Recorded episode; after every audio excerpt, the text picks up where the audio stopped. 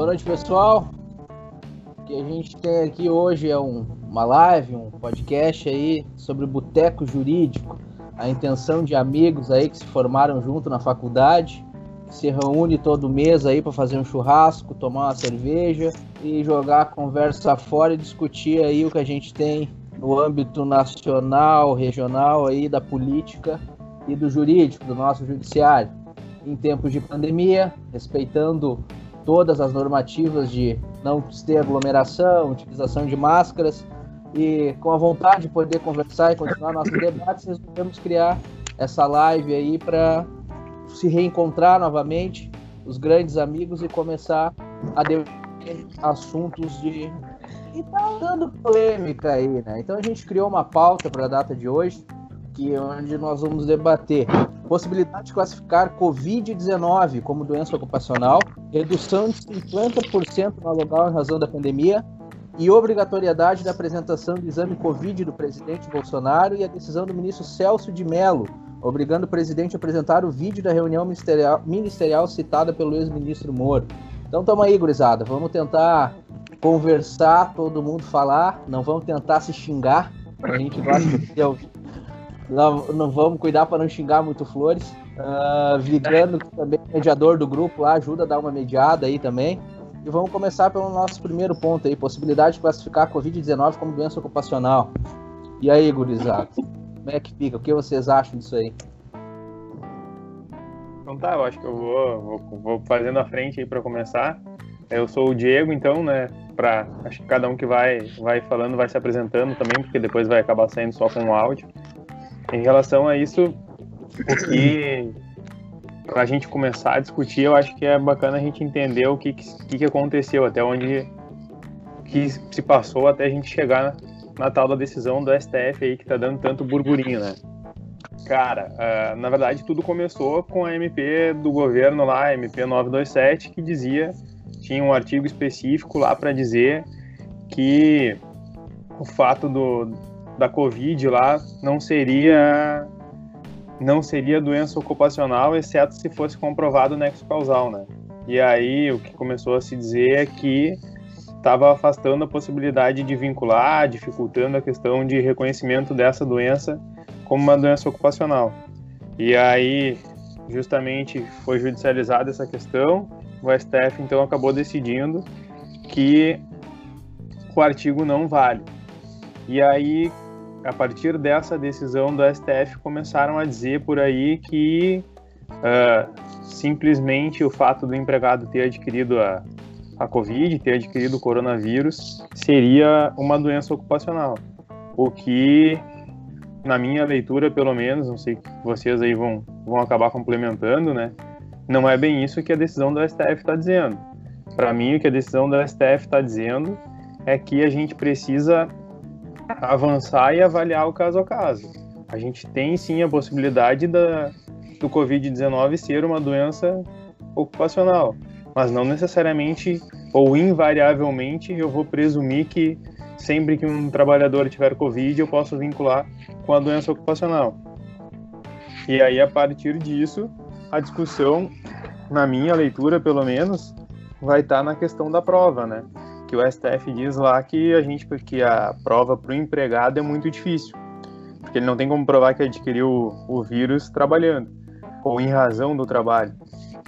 E, claro, para a empresa também é muito difícil provar que ele não adquiriu na empresa. Então, aí que vem a discussão, né? De quem é que tem que provar isso aí? O que, que, que, que vocês acham? O que, que vocês estão acompanhando? Se vocês entenderam diferente, na verdade, a decisão do STF, para vocês é nessa linha mesmo cara, o ônus da prova do reclamante. Ele tem que provar, e eu vejo assim. Ele tem que provar muito bem, inclusive, que a empresa obrigou ele a trabalhar ou não, não cumprir algum tipo de, de determinação, de utilização de máscara ou de estar afastado do trabalho. A prova aqui é do, do reclamante. Eu vejo que o STF, de novo, se metendo no que não é prerrogativa dele, querendo legislar, passando por cima do, do presidente. Uma medida provisória vai lá e diz: não, isso não pode. Uh, eu estou vendo o STF muito legislativo aqui, atuando como legislador na causa. O ativismo que a gente sabe que sempre existiu e que dos últimos anos para cá e nas decisões deste ano eu vejo como o, eles pegam no pé valendo do presidente Bolsonaro, é essa visão que eu tenho, porque o cara edita uma medida provisória, uma lei, quando vê, ligeirinho já tá o STF lá pegando e revogando, dizendo que não pode, que não vale. Então esse é o ponto de vista que eu tô tendo ultimamente do STF. E do meu ponto de vista também houve legislação, eles legislaram. Deram uma de legislador ali, deram canetaço, ah, isso aqui não vale. Tá, e o resto da medida provisória? Por que, que não analisaram? Se a medida provisória ainda tem que passar pelo Congresso, tem que ser votado. Por que, que o STF vem lá e dá o canetaço? Qual mas, é o motivo? Mas, mas o clássico da doença ocupacional é o nexo causal. Tem que ter nexo. Se não tiver nexo causal, entende? É o claro, para mim, para mim é bem simples. Tem que conseguir comprovar o nexo causal. É, é isso que o essa é a prova do reclamante. Se não comprovar o nexo, por exemplo, um atendente de farmácia, uma enfermeira, o nexo causal tá aí. É, é simples. É presumido, na verdade, né? É presumido. Tu consegue dizer, não, tava na linha de frente, um profissional de segurança, um profissional que, que é obrigado a trabalhar. Não pode trabalhar home office o caixa do mercado. Esse cara, se pegar uma Covid, né, se entende que foi, ou ah, um caso do frigorífico lá que teve um surto no frigorífico. Será que esse frigorífico tomou as medidas que se esperava que tomasse o empregador para manter a atividade? Mas fora isso, Mas... cara, é muito complicado. Eu posso pegar em casa da minha esposa. E como é que eu vou acionar minha empresa por isso depois? Tu entende? No caixa, a empresa... no caixa do mercado, não? O caixa do mercado também pode, mas tu vê que é uma, uma profissão de risco, porque quando tu limita esses caras vão ser os primeiros, continuar trabalhando, tu presume o quê? Que eles vão trabalhar e o sistema, quando autoriza ele a trabalhar, cara, pensa assim, ó, essas pessoas vão pegar a doença e a gente vai ter como tratar. O resto eu quero que fique em casa. Por isso, quando tu vai cada vez fechando, vai ficando menos profissões, menos pessoas, menos pessoas expostas para quê? Para que essas tu consiga trabalhar a questão toda desse vírus é bem simples, cara. A gente não consegue tratar todo mundo. Se conseguisse tratar, não era nada demais. É bem simples a cara, questão. E, e, na verdade, eu acho que a, na verdade a minha leitura do artigo 29 lá da MP é que ela mais ou menos repete aquilo que tá. Não sei se vocês chegaram a ver alguma coisa do 20, parágrafo 1 D da 8213, que fala que não seria doença profissional, ocupacional, alguma coisa nesse sentido, no artigo aberto aqui, em razão à doença endêmica que seria o caso, né, me parece, do coronavírus, a não ser que tu consiga comprovar o resultado que ela veio, que ela foi resultante da exposição, entendeu? É, então eu acho que é, o, é, que o 29 lei... tentou trazer essa é a lei geral, né? Isso, o cara vem com, uma, vem com uma MP por cima, né? A MP vem em cima da casa do, do caso do corona. Então tu vê, a MP me parece a legislação especial, ela vale na legislação. Mas, ela, mas não, não te parece que o artigo da MP confirma o que está dizendo a 8213? Ah, eu tenho um pouco de dúvida para depende, eu acho que depende do caso, mas eu concordo com vocês na linha o quê? Que tem, tem que comprovar, não pode peguei corona, eu tenho estabilidade, porque é isso que a gente tá discutindo, entendeu? A doença ocupacional, basicamente, se o cara não for demitido, ela garante estabilidade, é isso que tá discutindo, tá discutindo estabilidade. Tá discutindo é, no INSS buscar um B91, um auxílio doença por acidente de trabalho, não um auxílio doença por comum. Vai, mas o é empregador tem dois dois prejuízos. Se tu emitir aí. a CAT, muda lá o, a questão da. Exato, e a FGTS. tributação também, né? Exato, exato. Isso, a tributação e o FGTS. E o depósito do FGTS.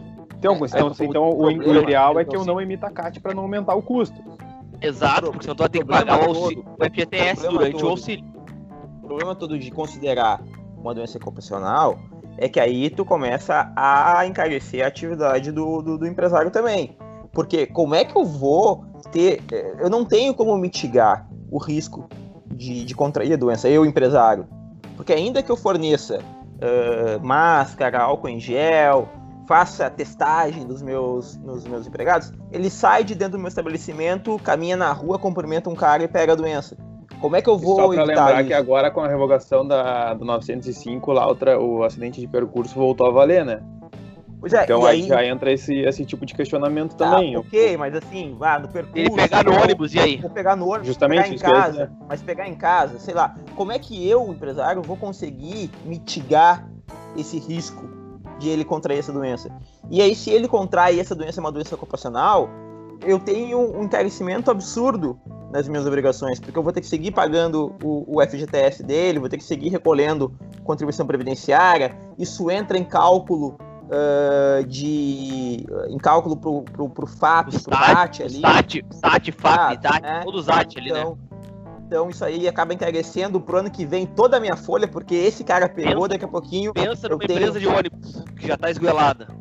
Exato. que já tem um pate alto, e aí ele vai trocar de categoria daqui a pouco. Imagina, Exato. troca uma, um, né, um- um fundo desses de valor de 7,5 para 9, para 10. Olha só o que tá falando, a empresa tem milhões de folhas. Se tu mudar 2, 3% num fundo desses, é muita grana. Pode chegar até 4,5% de aumento, que seria assim o, o- digamos, o pior Top, né? caso, que é um cenário hoje você tem um RAD de, de 3 e tem um, um FAP de, de 0,5, dependendo do número de acidentes de trabalho que tu tenhas, tu pode levar esse teu, teu FAP para 2, aí teu RAT vira então 6, teria 4,5% de aumento. Então, imagina, Uma 4,5% folha de milhões. sobre a folha mensal em um período de um ano, né? Porque Isso. tu considerou o Covid como uma doença ocupacional. O impacto é, absurdo. Eu acho que eu acho que não é feito essas contas. Quem, quem legisla, quem tem, faz a legislação, quem pensa fazer um decreto desse não faz essas contas. Ou quem Não, também é é, é, em aplicar desse jeito, né? Mas o decreto É justamente na verdade, a, a lei foi não feita era doença. não ser, entendeu? Exato. O STF que foi lá e disse que o artigo não valia. Então. Só que a Então, conclusão que eu chego é que o STF não está dizendo que é doença ocupacional. Entendeu? Ele está Pode dizendo ser. que pode ser. aí a gente concorda. Eu acho Mas é, que. não foi a leitura que o David, o David fez. Não, acho que o David fez também. Que era do, empre... do, empregado, do empregado a prova, né? Era o ônus do empregado a prova. Libera o microfone aí, A única crítica que eu fiz é que, para mim, o STF acabou legislando em dizer que a medida, pro- a da medida provisória teria que tirar aquele texto ali. É isso que eu disse. Porque eu, eu não entendo o motivo por quê. Mas vocês concordam comigo se uma enfermeira pegar o Covid atendendo um paciente em acidente de trabalho? Sim. Sim. Parece que, que presumido já, né? Isso. Ou um caixa do supermercado que teve que trabalhar, que foi o único na. Vamos, vamos, vamos entender que vai piorar a pandemia. A gente vai ter o triplo dos casos, vai voltar, um, vai quase um lockout. Eles estão falando, fazendo lá fora. Os mercados estão abertos, o brigadiano está trabalhando na rua. Essa galera aí, se tiver, eu entendo que é justo. O cara pegou um Covid, né, se expôs, porque querendo ou não, o cara tá se doando, né? Ele- Quando a gente tá em casa, o cara tá na linha de frente. Eu acho Mas que é é justamente automático? aquela ideia da teoria do risco da atividade lá, né?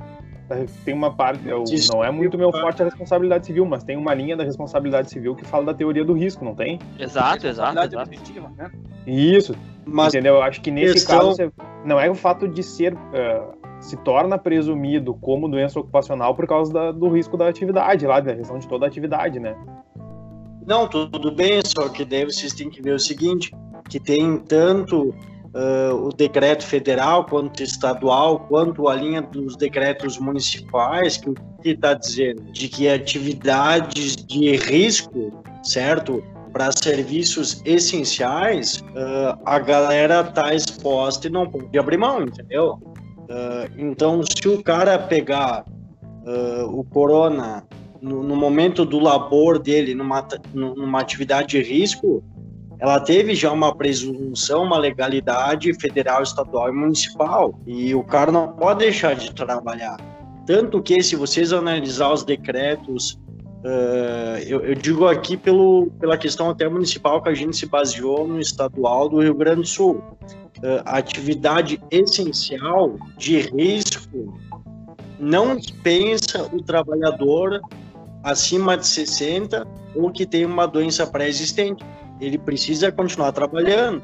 Então, para nível trabalhista, eu não sei até que nível que, que vai impactar ou não, porque daí não é do meu Então, conhecimento. na verdade, Mas a na pessoa verdade o, Ah, ela o pessoal do grupo de risco lá, o se eu não me engano, naquela lei da 13 a de fevereiro lá que fala da da questão da pandemia lá, a lei do, acho que é a lei do coronavírus que o pessoal tá chamando. Se eu não me engano, lá tem um artigo que diz que o pessoal do grupo de risco deveria ter falta abonada e tal, e, e tem algo indicando para afastar o pessoal do grupo de risco, mesmo que trabalhando em atividade essencial, né? É, É, mas eu- eu... acho que daí entra no ponto que o Mas falou, que é aí o vai seguinte. contrariar o decreto.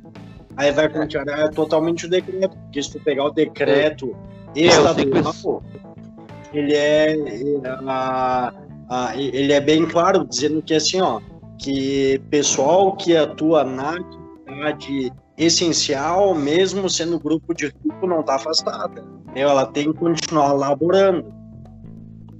É, Isso aí tá- discussão. É, Eu sei por causa do Banrisul. O Banrisul o pessoal não tá trabalhando, mas eu vi que o pessoal da brigada tá trabalhando. Eu, não, eu te confesso que tem- existe inclusive divergência na interpretação desse decreto. O Banrisul tá segurando o pessoal em casa. E os, briga os brigadianos lá, os sargentos, Edigão e tal, estão trabalhando. Os caras que têm doença cardíaca, outras coisas que estavam afastados estão trabalhando. Então tá. o- inclusive o decreto, ele não, não. Dentro do Estado, não tá conseguindo ser cumprido de forma unilateral. Ou integral, digamos assim. Ele tá unilateral, cada órgão interpreta de um jeito, cada um. Por aquele, aquilo que você tá discutindo, né? Vai gerar o que pro futuro isso? Se esse cara pega e morre, a família pede indenização milionária. O poder público, por exemplo, o poder público tá. O David que tá, tá, tá no meio da área pública de direito interno, talvez ele possa confirmar ou discordar de mim, mas o poder público, eh, em todas as áreas essenciais, estão trabalhando, seja grupo de risco ou não, eles são obrigados a trabalhar pelo decreto do governo do estado.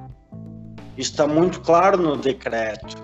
Sim, mas aqui um exemplo aqui em Novo Hamburgo. Aqui a gente tem o decreto que saiu ontem e desde o primeiro decreto até o de ontem vem dizendo que o teletrabalho ele é deve ser cumprido e aqui ele estabelece as regras acima de 60 anos.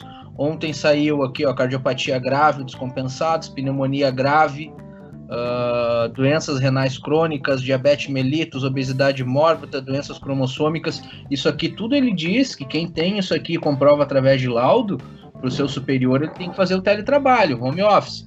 Só que em seguida ele colocam que as atividades essenciais, ah, é, os servidores que necessitam de servidade essencial ficam, com, ficam fora, entendeu? Ficam convocados todos os profissionais de saúde, Então- servidores empregados da administração pública municipal e os provedores de serviço de saúde, em especial aqueles com atuação nas áreas vitais de atendimento à população. Então o médico, o médico tem que ir. O médico tem que ir. Só, É, só tipo fazer uma aqui- correção, só fazer uma correção. Achei que tinha na lei lá, eu fui conferir aqui, não tem, não. Na verdade, não tem. É aconselhável, é, tem preferência na questão de férias, blá blá blá blá, mas não tem a questão da alguma, algum direito a afastamento por ser do grupo de Já risco. começou a Acho mentir que pra gente, segue o que então. eu. Hã? É, não. começou a mentir pra Verdade, gente, é então. Já comecei a mentir, só pra atrapalhar, pra fazer fomentar a discussão. Todo esse pessoal que ele citou aqui na- no decreto municipal, ele coloca no parágrafo terceiro, não se aplica o disposto deste, deste artigo aos servidores com atuação nas regras consideradas essenciais. Então, o pessoal, no- municipal, o Exato. médico o ir. pessoal tá na linha de frente ali e pega junto. Entendeu? Mas é o governo federal e estadual. E é o que os municípios estão seguindo. Eu canso de receber protocolo de servidor aqui municipal eh, que estão no serviço essencial apre- eh, apresentando atestado médico ou sendo maior de 60 anos que está no grupo de risco e a gente não está não tá liberando. Por quê? Porque no nosso decreto não prevê isso, no próprio decreto uh, estadual e federal não prevê. Dá uma deixa, entendeu? É uma questão uh, uh, que é discricionária do gestor de resolver se vai ou não liberar, né? É, eu acho que tu tem dois pontos. É o seguinte, primeiro tu tem. é, acho que uma coisa é o, o serviço ah, público, aí tem uma questão de essencialidade, a- a- além para se verificar, mas no privado, que a gente estava discutindo antes, eu acho que também tem um ponto que a gente tem que considerar que é. é- vamos lá, é, é uma troca que, que tu faz. Tu tem autorização para exercer a tua atividade, nesse momento que a maioria tá sem poder exercer, em contrapartida, se o teu funcionário uh, tiver uh, o, o- o vírus, contrair o vírus, tu de- eventualmente vai ter que ser responsabilizado de certa forma por uh, considerando esse, uh, uh, essa doença uma doença ocupacional. Então também tem isso, né? A gente fala aqui que, que, que pode ser daqui a pouco um absurdo, isso pode levar para um lado de prejudicial à empresa, mas de outro lado ela não estaria com a, em funcionamento, ela estar com o seu estabelecimento fechado. Então também tem esse, esse essa ponderação Tu de fazer. Tu assume o risco de manter aberto, né? Já, já- a gente já tá com 9 horas, a gente deu 20 minutos aí. A gente começou por volta de 20 para as 8h40, 20 para as 9 Já deu 20 minutos a gente debatendo. Vamos encerrar e vamos partir para o próximo tópico aqui que a gente tem. Pode ser, senão a gente vai passar a noite inteira aí discutindo. 20 minutos para cada tópico. Pode ser. Vamos, é, o pessoal, e abre a janela ali, cara, do, do, do Skype, vamos lendo também, que ali vai sendo alguma coisa e tal, vamos fazendo ali uma escadinha um pro outro também, né? E vamos seguindo. Mas é importante também, vamos. Bom, enfim. Por favor, vamos, vamos, vamos seguir o próximo. Não sei se o Diego quer fazer o fechamento também desse assunto, porque é um assunto especulativo, né, Diego? Tu que entende É, um pouquinho mais, verdade, tudo um pouquinho mais. Vai, A- a acho que vai gente ter tá interpretação pra tudo que é lado, entendeu? Tu vai pegar gente que tá vai dizer que, que é lógico e que é presumido e, e claro, pra quem, quem tem um, É. um quem é um pouco mais ponderado, vai dizer que tem que avaliar o caso a caso. É. E me parece que essa é a conclusão que a gente chega aqui, que, tem, que a gente tem que realmente avaliar eventualmente a atividade, o tipo de risco que ele estava exposto para ver se, se tem ou não algum nexo causal, né? Para não ter o absurdo do cara, por exemplo, estar em teletrabalho e querer dizer que é uma doença ocupacional. Exa- Exato. É, tu que trabalha com advocacia consultiva, tu vê que é, é isso que vai chegar, o cliente vai querer saber pra ti, e aí, o que, que é o risco? Então eu vou demitir o cara. Tô na dúvida, eu vou demitir todo mundo. Eu vou demitir, vou ficar, com, ficar sozinho. Essa eu acho que é a questão que a gente tem que chegar, porque hoje é especulativo. Vai, vai ter no futuro um acréscimo de FGTS, vai ter no futuro um acréscimo de, de custos da empresa, mas é tudo no futuro. A gente tá, Ah, tá agora é a hora de futuro, né? se fica ou não fica com o empregado, né? É, só que quando tu, a gente, na nossa posição de advogado, principalmente na, na consultiva, tu tem que dar uma resposta. O cara quer uma resposta, ele quer, ele não quer saber, ah, tu vê, isso que a gente tá falando aqui não serve. É o sim ou não, é essa a dificuldade, eu acho, do advogado hoje, né? O cara que trabalha no consultivo. Depois que entrou com o processo, tu defende, vale qualquer tese. Mas no consultivo é pro cara não entrar com o processo, pro nego não ter o prejuízo, né? Então é, acho que vai por aí. Esse assunto É é, bacana, acho que vai trazer de novo, cara. Bora, Sadei, tra- manda outro tema aí, vamos seguir. A gente tem na pauta aqui redução ah, de 50% no aluguel em razão de pandemia, mas essa redução aqui é, foi uma das primeiras notícias que a gente pegou, mas já teve para tudo quanto é lado, né? Já teve 20, 30, 10, 40. Então, redução de aluguel em razão da pandemia. É, aí, nesse, nesse trecho, nesse, nesse ah, assunto, se me permitir iniciar, eu acho que a gente mostra como o nosso sistema ah, jurídico e judiciário ah, ele é inseguro. Né? Ah, se, se a gente estava conversando um pouco antes ali, a gente, na pesquisa do Google ali, se toca ali a, uma pesquisa sobre esse tema, né, sobre redução de aluguel na pandemia, vem dezenas e dezenas de decisões, cada uma com um fundamento, cada uma com um percentual de redução, cada uma com uma justificativa. E em nenhuma decisão, li algumas aqui, a gente acha um fundamento jurídico relevante para se aplicar para se ter essa, essa, essa redução.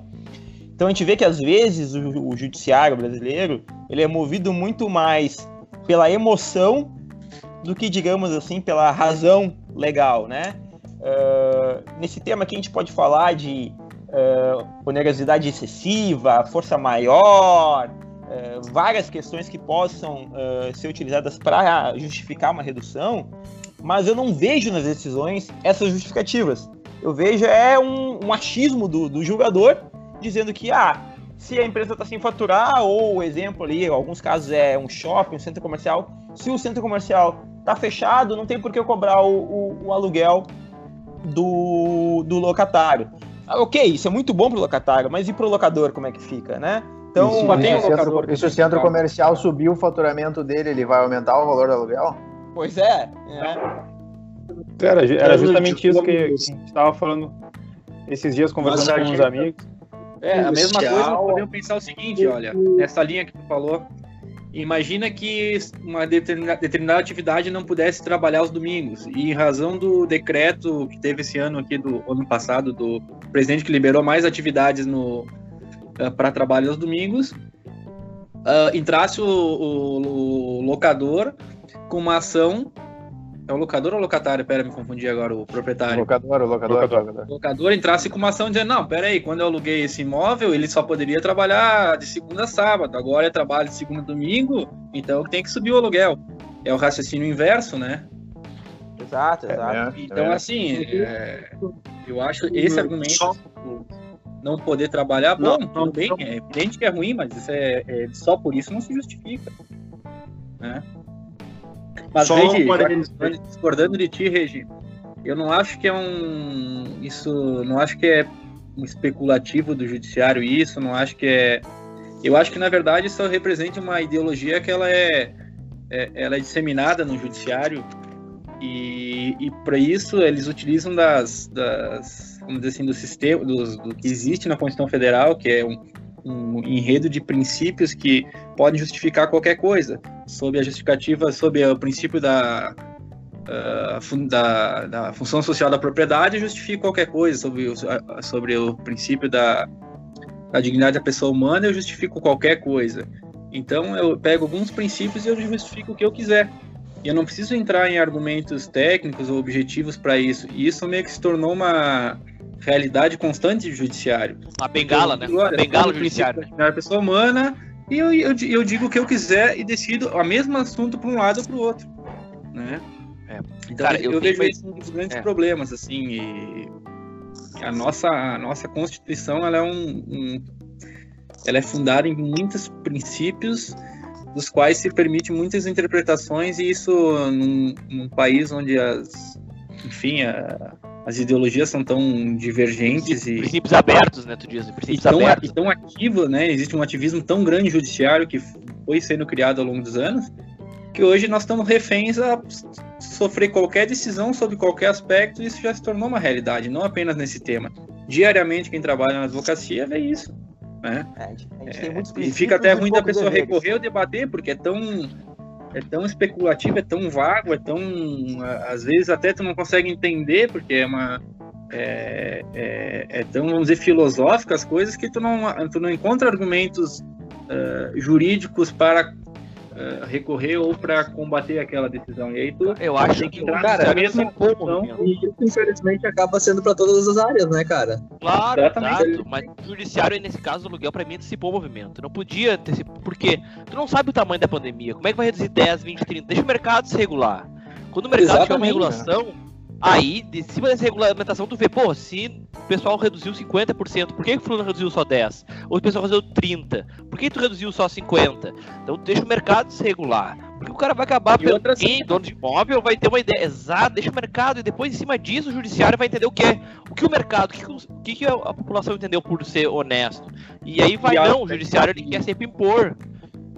Não, Nessa linha, Vigano, eu acho que, eh, por exemplo, olha, tem que ter o interesse do locador em preservar a locação, né? Daqui a pouco ele vai dizer, não, não vou recolher, o cara é óbvio. então tô indo embora, fechando as é portas. óbvio. o E aí É, mas é que às vezes o locador não tem interesse em manter a locação por causa da multa, né? Eu tenho uma multa Mas- se, o- se ele não quiser, se ele não quiser pagar o aluguel, alguma coisa do tipo, se ele quiser rescindir porque não tem condições de pagar ou algo do tipo. Mas aí a que força maior pra me mim vale a pena. Que ele me paga a multa e eu É. pago. Exato, mas a força maior. E outra coisa, cara, o cara que fechar um prédio hoje, quanto tempo tu acha que vai levar pra lugar de novo? Se tu é esperto, tu tem uma noção de mercado, velho, tu sabe que vai ficar anos fechado. Às vezes um ano fechado, nego, é melhor tu, tu parcelar o aluguel. Ou não, meu, ou não, ou daqui a pouco tu tem um esquema pronto pra aquela, pra aquela área, entendeu? Só que eu acho que é esse negócio de tu. Pode falar, Esther. Não, não, é que na verdade, desde que o David colocou, eu fiquei com uma dúvida antes da gente debater se nós estamos tratando de aluguel comercial ou residencial. Ambos. Me parece Porque, que ambos. na né? verdade, Mais comercial, é, eu tô mais no comercial pensando. Eu É. Mas é que claro, seria a, a lógica da decisão acho que é comercial, né? É. porque daí tem, tem entendimentos ah, diferentes, né? Porque, na verdade, a questão de aluguel residencial já tem decisões e tal que não pode ter o despejo, tal, tal, tal. Então, eu acho que o que a gente estava se referindo agora é questão comercial, né? É, eu acho. Mudo de ideia. Eu mudo de sim, ideia. eu sim, é, eu sim, eu sim. Sim, sim, pensando por esse lado aí faz sentido. Acho que a discussão é toda no comercial, porque o residencial é, é um aspecto bem diferente, né? E aí, pegando um gancho na discussão, fazendo um, um contraponto parecido com um tema semelhante a um tema que eu atuo, e embora o judiciário tenha sido contrário a mim nas causas que eu atuei nesse sentido, eu acho que ele, ele acabou se posicionando de uma forma eh, adequada, pelo menos a isso que a gente está comentando aqui agora, é na questão de prorrogação de tributos, por exemplo, tá? Muitas empresas recorreram ao judiciário, a PGFN noticia algo em torno de 3.500 ações no judiciário eh, de empresas buscando a postergação dos seus tributos. Uh, depois acabou vindo algumas decisões, alguns dos tributos que as empresas eh, são obrigadas a recolher foram postergados. Mas no primeiro momento ainda não havia nenhuma decisão nesse sentido do, do, do, do âmbito do executivo, então muitas empresas entraram na justiça. E o, o, o, Poder Judiciário, principalmente aqui se tratando de, de tribunais federais, né, uh, acabaram se posicionando, todos eles, uh, numa linha de que eu não posso, eu, uh, Poder Judiciário, interferir na, na situação de política pública uh, do Poder Executivo, né, de decidir financiamento, uh, alocação de recursos ou diminuição de recursos, uh, numa situação que se mostra totalmente atípica. Então, o, o, o Judiciário, ainda, ainda que por argumentos que talvez eu não concorde, na fundamentação, aquele problema que até o Vini levantou aí de fundamentações esdrúxulas, Uh, mas o, o, o, racional do Poder Judiciário foi que eu não posso me meter agora e, e aplicar uma decisão para uma empresa que depois eu vou ter que aplicar, aplicar para todas as outras que vierem me pedir uh, um pedido semelhante, uh, uma decisão de deixar que ela deixe de recolher seus tributos, se eu não sei se isso não vai faltar para o governo enfrentar a pandemia. Então, e até alguns juízes falaram isso em, em alguns votos, ou então, eventualmente, em, em palestras que teve sobre o tema, muitos se posicionam que tem que se ver o depois. Por exemplo, ah, depois a empresa foi excluída de um, de um, programa de parcelamento, depois a empresa perdeu, um, perdeu uh, uma certidão uh, negativa porque deixou de pagar o contributo. Bom, aí com a, a, a, o problema já estabelecido, aí eu, judiciário, talvez poderia uh, interferir de alguma forma, mas eu não poderia me antecipar e desde logo Perfeito. me meter em um assunto que mas, não é da, da, da minha alçada. Que não e é mais definido mas, mas aí naquela situação em que tu declara e não recolhe, e, e, enfim, eles têm um posicionamento agora de que isso configuraria crime. Tu teria que avaliar depois se, se ele estava albergado ou não. Exato, exato. Aí mas depois aí, você aí, avaliaria que se, se foi ou não foi crime nesse caso, por exemplo. Né? A, a, linha seria mais ou menos essa. Né? Sim, mas daí eles podem jogar para a empresa da, do meu lado que, que é crime e para mim dizer que não, por exemplo.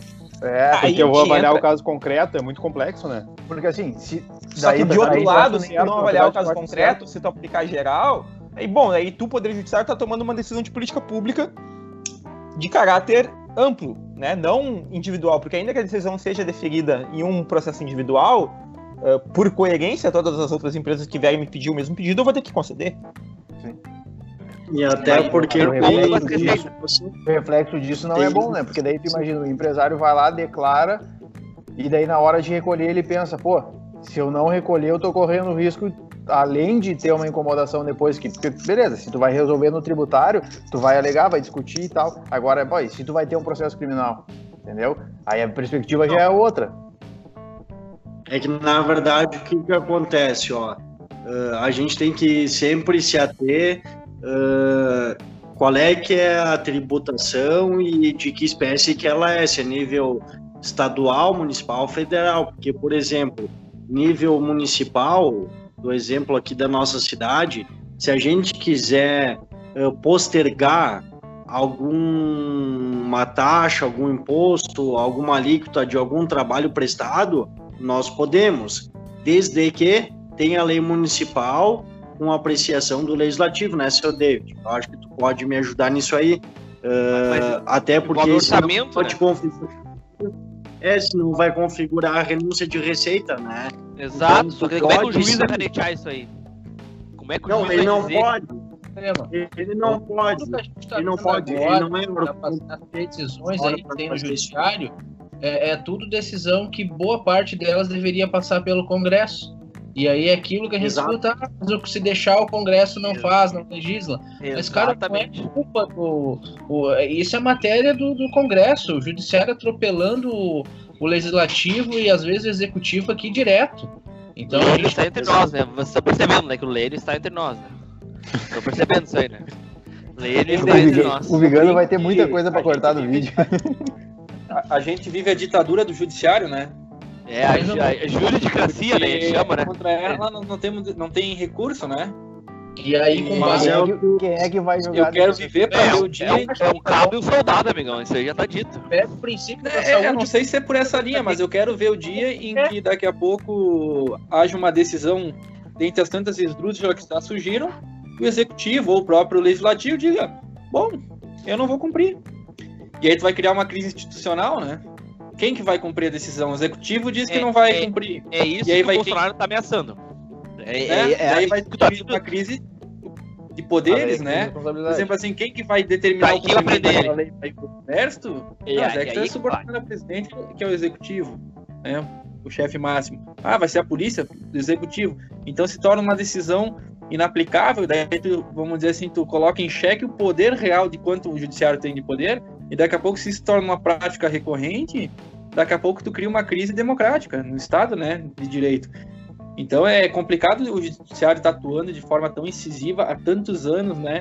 E cada vez mais ah, entrando fundo no- nas competências do, do legislativo e do executivo, a ponto de chegar o dia que daqui a pouco eu, eu, eu não tenho dúvida de que algum desses poderes vai, vai realmente vai, vai, vai questionar a competência do judiciário estar decidindo sobre determinada matéria. Vai dizer, não, eu não, não atendo Isso. aquela decisão porque não é de sua é competência. inconstitucional. isso. É inconstitucional. Isso foi, É o que, o- isso foi o que o Bolsonaro falou, né, meu? Que o, que o STF não vai mais se meter na- nas decisões dele. Isso ele deixou bem claro também. Então, eu acho que Eu é acho bem a válido para o que a gente tá falando. Mas eu acho que, que esse, esse nível de tensão entre os poderes a gente não chega e não é aconselhável que se chegue, né? Não, Não, se ganha é- a nada com partir isso. Hã? É, a Aí você partir daí é né? só pra trás, né? Nem da figurinha lá que a gente manda no WhatsApp, entendeu? Daqui pra frente é só pra trás. porque é só problema, né? Exatamente. O- nesse, Mas, mas o, a colocação do Sté ali foi, foi muito boa. Que é exatamente isso. A gente tem, tem que ver o impacto no, no orçamento, né? Que isso ocorre. Aí vem o judiciário e diz, não, mas não vai ser mais assim. Sendo que isso era uma decisão que o, deveria passar pelo Congresso, vindo do Executivo, e aí fazendo essa análise. Como que fica depois do orçamento? E aí, um impeachment, uma pedalada fiscal, algo do tipo aí, né? Isso nada se vê. Então é o judiciário interferindo. E não querendo ser chato, mas já, como é minha incumbência ter que fazer o controle aqui, já vamos aproveitar o gancho e vamos entrar no nosso último tema já também, né? Que é debater justamente isso. Nosso, as decisões do STF exigindo que o presidente Bolsonaro apresente seus exames de- do, do Covid, se deu positivo ou não, e a tensão entre Moro e Bolsonaro. Esse aí é o nosso último, pau- o nosso último tópico da nossa pauta de hoje. Essa aí eu acho que nós tínhamos que começar pelo, pelo doutor Vigano aí, que é, é boa nesses temas Não, controversos. não, não, não, não. Cara, eu tô eu tranquilo. tava, cara, eu tava com uma fala pronta. Eu tava com uma fala pronta pra esse momento e essa fala foi derrubada agora de tarde pela, pela divulgação dos exames do, no Supremo. Eu ia, mas, mas ela ainda não, não tá totalmente equivocada. Não tá? perdeu, não perdeu. É, daí ela ainda não perdeu, tá? Que é o Não seguinte, perdeu o objeto ainda. É, o, o- Não a- foi o que nem é o o seguinte, exame. assim, ó, o resultado do exame, a gente não tem dúvida. Tá? Eu não tenho dúvida que o resultado era positivo. O ponto é se deveria mostrar ou não deveria mostrar. Agora ele veio e apresentou exames negativos. Não, ok, tudo bem. O Ayrton vamos- Guedes- Ah, então, se- então, então se tu tem certeza, ele não precisava ter apresentado. Mas, mas, não, mas a questão, mas a questão é a seguinte, ele poderia, é ele, justamente pelo, pela, pela polêmica, entendeu? Por Mas que, ele- mas por que ele- enrolar tanto pra apresentar? Por que mas gastar positivo. tanto dinheiro público com Cara, hora de trabalho de quem tá minha- fazendo a defesa e recursos e recursos lá? Entendeu? Mas Pra não apresentar. Não, não, mas é que Mas ali tem a questão da, da, da guerra entre poderes, né? Não, mas Exato. Sté, se a partir do Mas momento... não é, o- não é simplesmente o resultado, eu creio. Ah, Mas a partir do momento em que ele foi e divulgou no Twitter o resultado do exame, que intimidade era essa que ele queria preservar, tu entendeu? Cara, O mas eu acho que foi Twitter, o- estratégia deles, meu. Foi estratégia deles, eu acho. Não, não, eu concordo que eu concordo que, que eu ac- acredito também que tenha sido Eu uma achei a cortina estratégia. de fumaça pra- isso aí. Exato. Eu, ah, eu Cortina também acho que foi nesse sentido, até porque tinha também a discussão acerca da, da nomeação do Igual Ramagem o vídeo. na, nomeação da Ramagem de Polícia Federal, tinha essa determinação para apresentar o vídeo. Mas aí é o seguinte, pô, tu movimenta toda a máquina, né? Olha o custo que isso gera pro Estado, entendeu? Essa é a minha crítica. A minha crítica é essa. A minha crítica é exatamente tu, aí. Tu, tu tem um custo absurdo de, de, de hora, pô, os caras, querendo ou não, fizeram recurso e, e petições e, e o inferno por algo que, enfim, que, que, que intimida- É isso que eu não consigo entender, sabe? Que, ah, beleza, eu começando a pesquisar sobre, ah, me parece que tá, beleza, era uma questão de intimidade que deveria ser preservado. Mas aí, a partir do momento em que ele vai e divulga, divulga no Twitter o resultado do exame, cara, ele, não- Cara, ele não, mas não tem uma intimidade vocês ser preservada. Mas vocês entenderam que no fim das contas, que no fim das contas, cara, No fim das contas, cara, a AGU, a AGU com essa manobra conseguiu uma coisa: o STF não julgou o tema. Hoje o julgamento do tema é do STJ. O precedente é do STJ. O STF disse que perdeu o objeto. Tu entendes que hoje a Folha quiser o exame novo dele, não vai poder dizer, não, o STF disse que pode, hoje vai a decisão do STJ, porque eles ficaram com medo, eu acredito que foi isso, eles ficaram com medo de perder. Eles não quiseram perder no STF, então não tá simulada a matéria, o STF nunca nem falou sobre isso. Se tiver um novo exame ou um novo pedido de jornalista, não é esse tema, que eu acho que é o grande problema disso, é tu pegar e decidir assim, ó, não, realmente, não existe mais. Ah, ah, Tu é presidente, tu, daqui a pouco tu é o repórter do Jornal Nacional, tu é uma figura pública, tu tem que apresentar teus exames médicos. Cara, isso é Acho muito complicado. É, é perigoso. Ah, Precedente é perigosíssimo. Não, mas eu também concordo que isso é um absurdo, cara. Só que a questão é, ele, ele de fato ah, tornou isso público, entendeu? Então Mas por que tornou não apresentar? os A questão não 45 era, sabe? ninguém tá pedindo que Não, ele não, um assim, exame. Desde, desde, desde o início ele largou isso aí no Twitter. Entendeu? Ninguém tá pedindo que ele Sim. faça um exame hoje pra dizer que ele que se ele tem ou não, ou dizendo ah faz o exame de HIV aí eu quero ver se tu tem ou não tem. Não, É, é, mas acho que é aí que, é algo aí que, nós ele, que ele que mesmo tornou público e o direito e o direito à que aí- privacidade, que cara. ter que tentar a entender base- a- a- a- fora do caso em específico, uma condição mais abrangente. Qual o interesse público? Ali a, a- a questão era colocada interesse público versus, ah, no caso da tua individualidade, a, a teu princípio de, de privacidade, certo? Ah, mas aí eu Qual concordo. seria o interesse público e na demonstração de que o presidente tem ou não uma doença ou um determinado. Mas eu, Aí eu eu concordo acho que não precisa tem, entendeu, no interesse público, cara, porque tu, tu para já no- na, na questão do direito da privacidade. Porque o direito da privacidade, apesar de um direito fundamental, é um direito que tu, que tu tem, ah, digamos que, ah, um escalonamento, entendeu? Dentro daquilo que é a tua privacidade, tem coisas que tu, de certa forma, divulga, tem coisas que tu prefere guardar pra ti. Aí Só que o que concordo, dá a entendeu? medida do direito à privacidade é justamente aquilo que tu torna público. Sim. Aquilo Querer- que o, o é. direito, o direito à privacidade é o que tu quer guardar privado, digamos assim, de uma forma ma- mais resumida, é aquilo que tu não quer que terceiro fique sabendo. Só que nesse caso, não o direito à privacidade dele, ele, ele tornou público, ele passou para terceiro. Então me parece que mudou de patamar dentro daquilo que seria privacidade, ainda privacidade, para algo que ele não, não vê problema quanto algum terceiro ter acesso. Entendeu? E, assim, e Então, tua E- posição seria no sentido assim de que a decisão do STJ não foi para uma, uma- um, vamos dizer assim, ela é uma decisão paradigma para casos onde haja o interesse público versus privacidade. Mas no caso em específico, o presidente, ele, vamos dizer assim, ele não demonstrou interesse da sua privacidade, à medida em que tomou tais e tais autos. Eu acho que ele não queria. eh, ele, ele agiu Tipo assim, ele não contra. pode invocar um princípio de, de privacidade quando ele Se ele coloca tornou público. a privacidade a, a público. É, Cara, é, não tem- eu meu que ponto não de vista, a partir do momento que ele torna público aquilo, ele não pode querer que aquilo fique resguardado, entendeu? Porque já se tornou Ah, público, entendi. inclusive no Isso- Twitter. Tem que Entendi provar isso, cara. Eu entendi o que tá falando, mas ele não tem a obrigação de provar aquilo, cara. É isso que tá. Mas Tu não tem prova- obrigação Não, mas de não é provar. provar, não- mas não é provar, né, É isso que a Folha queria. É isso que a Folha queria. A Folha queria. Não, Eu acho que a Folha não tem nem legitimidade pra pedir isso. Sabe o quê? É exatamente isso que eu penso, é isso que eu tô perguntando. É, Não, mas é aí, bem aí, aí, aí, aí a discussão, aí a discussão é outra. Onde é que tá a legitimidade do, da Folha de, do, do- do- da Folha de São Paulo lá querer pedir isso? Não tem Não, legitimidade nem. É Não, mas com isso, to- com isso eu É, acredito que todo mundo Ah, concorda, olha, entendeu? olha. Com isso, eu, com isso Cara, eu eu, eu, resumo da seguinte forma: o interesse público ele sempre ah, é maior do que o interesse particular, tratando de saúde pública muito maior, entendeu?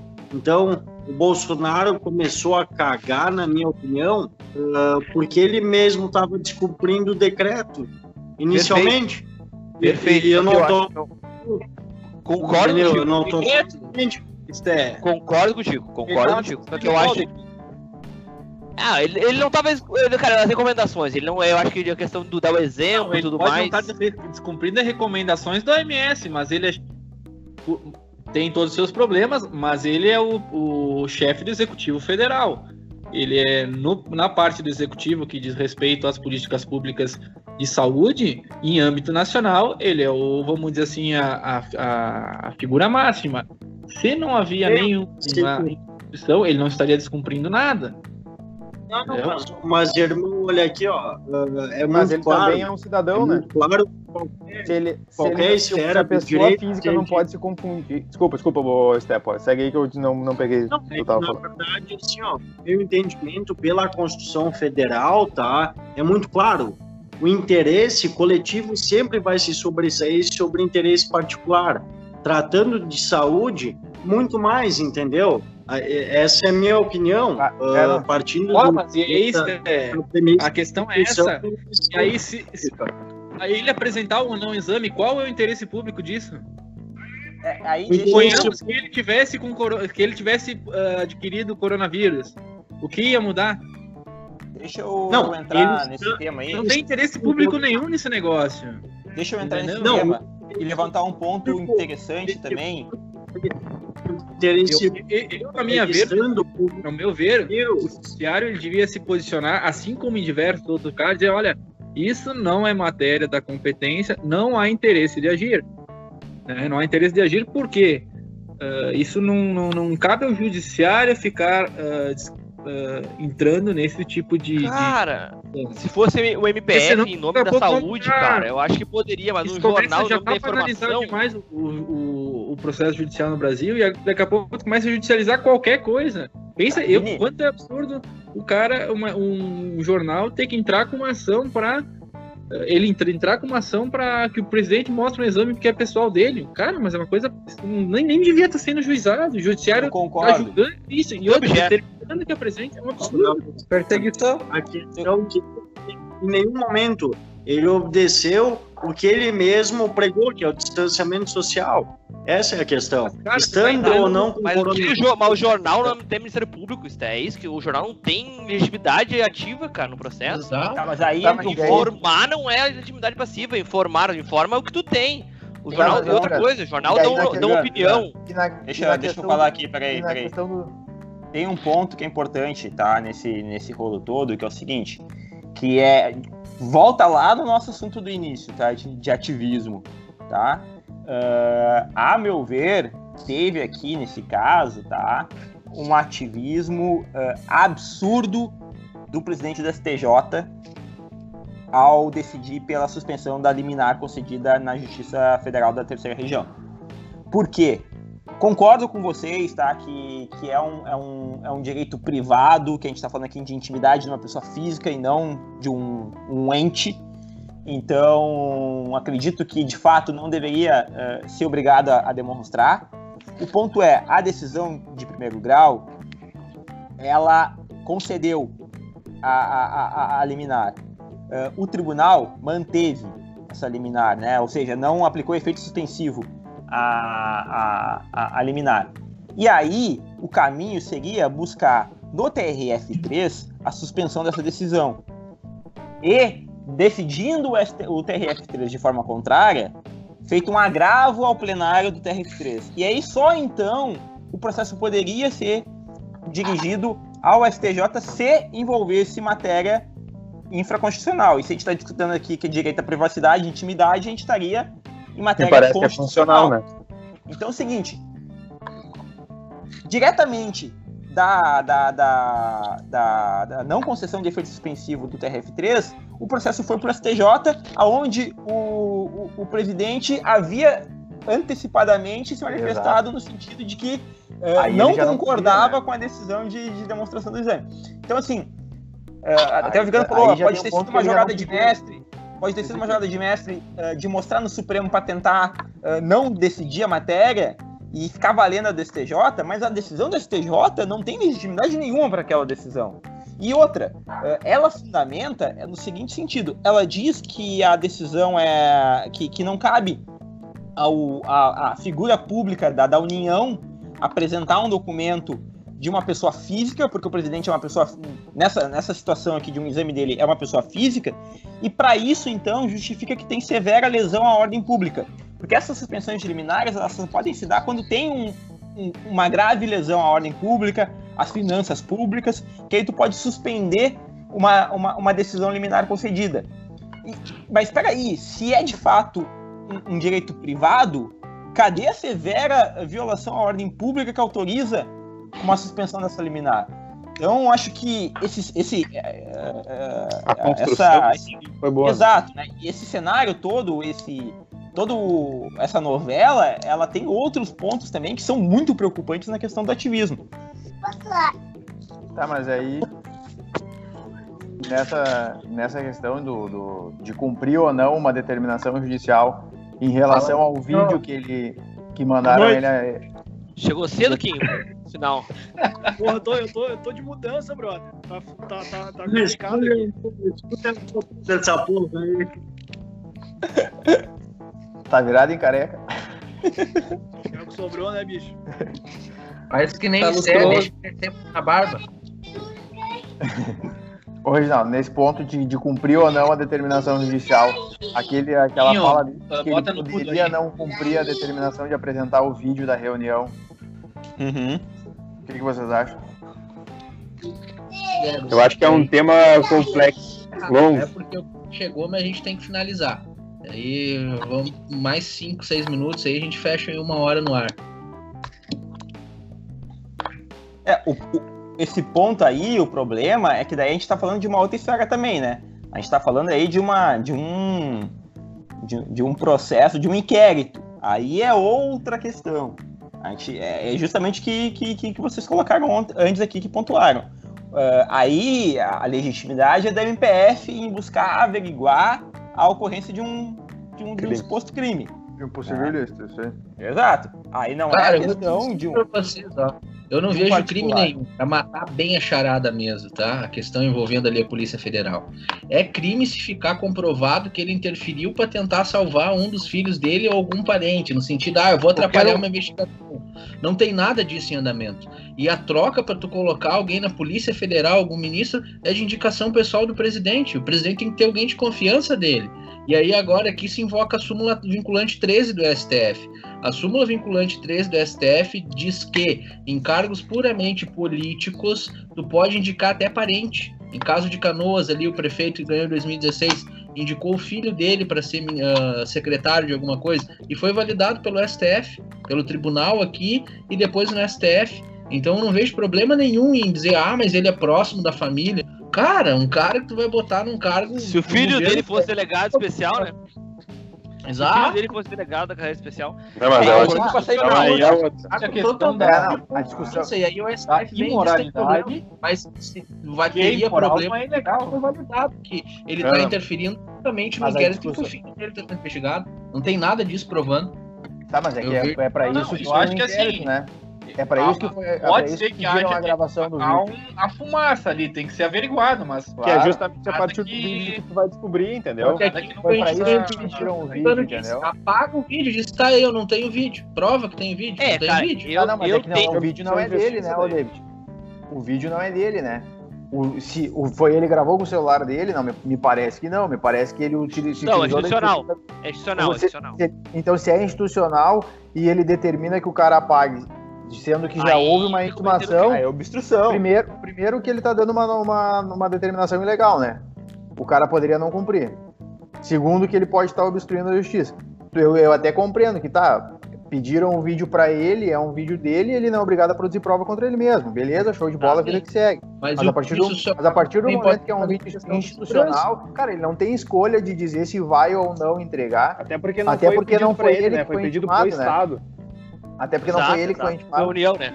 Foi a União. Foi, né? foi o chefe da Secretaria Mas é, Geral. mas mas é do cara Pra- do pra pessoal encerrar, tá, uma parte desse gente tinha conhecimento da do vídeo, né? Tá correto, Hã? porque como tu vai no vídeo todo, eh, tem discussões ali que são, são de Estado mesmo. Não Tá, pode mas, sair a, com... a- mas a quem cabe avaliar isso, David?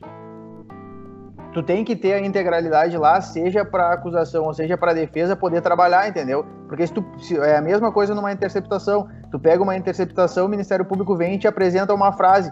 E a frase pode estar eh, descolada de um contexto e tu não tem o contexto para contra-argumentar em relação a ela, tu entendeu? Então tu não pode botar só um trecho lá. Tu tem que botar tudo, preserva a cadeia de custódia para garantir que tu tem tudo organizadinho, mas tu tem que entregar tudo para que ambas as partes consigam avaliar e não tirar as coisas do contexto, entendeu? Sim, daí aí tu pega um Sérgio Moro de novo que vai, vaza de só a parte dele que interessa, de retira o sigilo e depois bota de novo. E aí aqui a gente não tá falando processo nem Lava Jato, né? A gente tá falando de uma reunião de ministério, de, a nível do governo federal, Brasil. Presidente Naquela, da República. naquele vazamento, é, juridicamente, o, o CNJ devia ter atuado para Censurado ele. Então, naquela ocasião, né? Porque é um absurdo um juiz. Exatamente. Por mais que eu não eu seja assim totalmente contrário ao PT, eu, Ué, eu É, também, é. mas a- a- aqui pegando a Mas, parte cara, a gente tá falando do jurídico, Não né? importa, Parte, cara. Do, O que do- o Sérgio Moro fez com os caras lá, Ligado. eles fazem contigo na atuaçãozinha ali de, de qualquer coisa. Como é que é? Eu vi, eu vi alguém falando mal do PT aí. Aqui, vi, aqui foi só, tu, só tu defende, aí. Tu tá sozinho aqui defendendo o PT. Aqui só tu Não, defende. não, não vou defender. Eu acho que o Estado é laico, democrático e de direito. Ninguém pode falar de ninguém. Ô, gente, pra, pra encerrar Não, uma, do PT. uma, uma pergunta pra vocês. Vocês acham que o Bolsonaro termina o mandato? Eu já respondo. Eu acho que não. Jamais! Não, Jamais! Eu acho que vai depender Eu quero ver o vídeo da reunião primeiro, pra depois eu É, pegar. só vamos manifestar na semana que vem, depois que eu tiver acesso ao vídeo. Vamos pensar pelo Eu seguinte. já acho que o Heleno, o Heleno vai garantir o, ele terminar o mandato. Que o Heleno vai mostrar os milicos na Ah, não. Se eu não termino, Cara. vocês vão ver. Bata, Eu louco. cheguei, eu cheguei Beleza, tarde, mas eu vou dar uma opinião, O velho. Heleno O processo é o garante. seguinte, ó, Manda, Quinho, termina manda, manda. termina mais forte do que começou. Cara, eu ia falar justamente isso, Quinho. Eu ia Ah, falar ele- justamente o que tu Ao falou. meu. do cabelo do Quinho, né? porrada estão dando nele, mais ele tá crescendo, velho. Olha o, Ele olha o cabelo do Quinho aí na ele formatura. termina e ganha a eleição fácil na próxima, velho. Só cuida. Cara, eu tô mas com o Quinho, velho. olha, É olha assim, cara, eu acho olha, que vai depender. olha pro lado, vamos dizer assim. Só se alguém. Só... Imagina, Tá, mas alguém votaria no Bolsonaro? Bolsonaro. Quem votou no Bolsonaro? Alguém votaria Ah, não, no vamos- Bolsonaro? vamos depois eles Não, não, vamos, não vamos, não vamos, não, não vamos- vamos vamos diversificar aí, o... Não, mas Vamos olha só, imagina o Bolsonaro é impeachado, assume o Tô Mourão. Assume o Mourão. nervoso. Cara, ele tem um trânsito muito melhor no Congresso. Bolsonaro briga com todo mundo. É, todos os pacotes que tem que passar lá, tem que passar a reforma tributária, tem que passar a reforma Ah, política, tem que passar um monte de coisa. Preciso ir, Cara, indo. o Bolsonaro lá não vai passar porra nenhuma. Entendeu? O Mourão vai. O negócio vai andar muito melhor. Não vai ter aquele, aquele, aquele pega com a mídia, aquele. Cara, as coisas vão funcionar muito melhor sem Bolsonaro. Isso é Cara, um tu com esse teu óculos aí nem opina, velho. Vai comprar um óculos de macho, velho. Vai tomar no teu em ação. Então, Mas a outra- já outra coisa que caralho, já tem ficou clara, né? não- precisa- Acho que a gente tem que encerrar aí, cada um dá tchau, um por um e É. vamos encerrar. É, Acho que foi mas bom. ó, só um último Amanhã adendo. tem um negócio que. essa uma Última hora pra gente discutir. Eu Acho que a gente deveria marcar já pra semana que vem de novo, já com novos tópicos na pauta.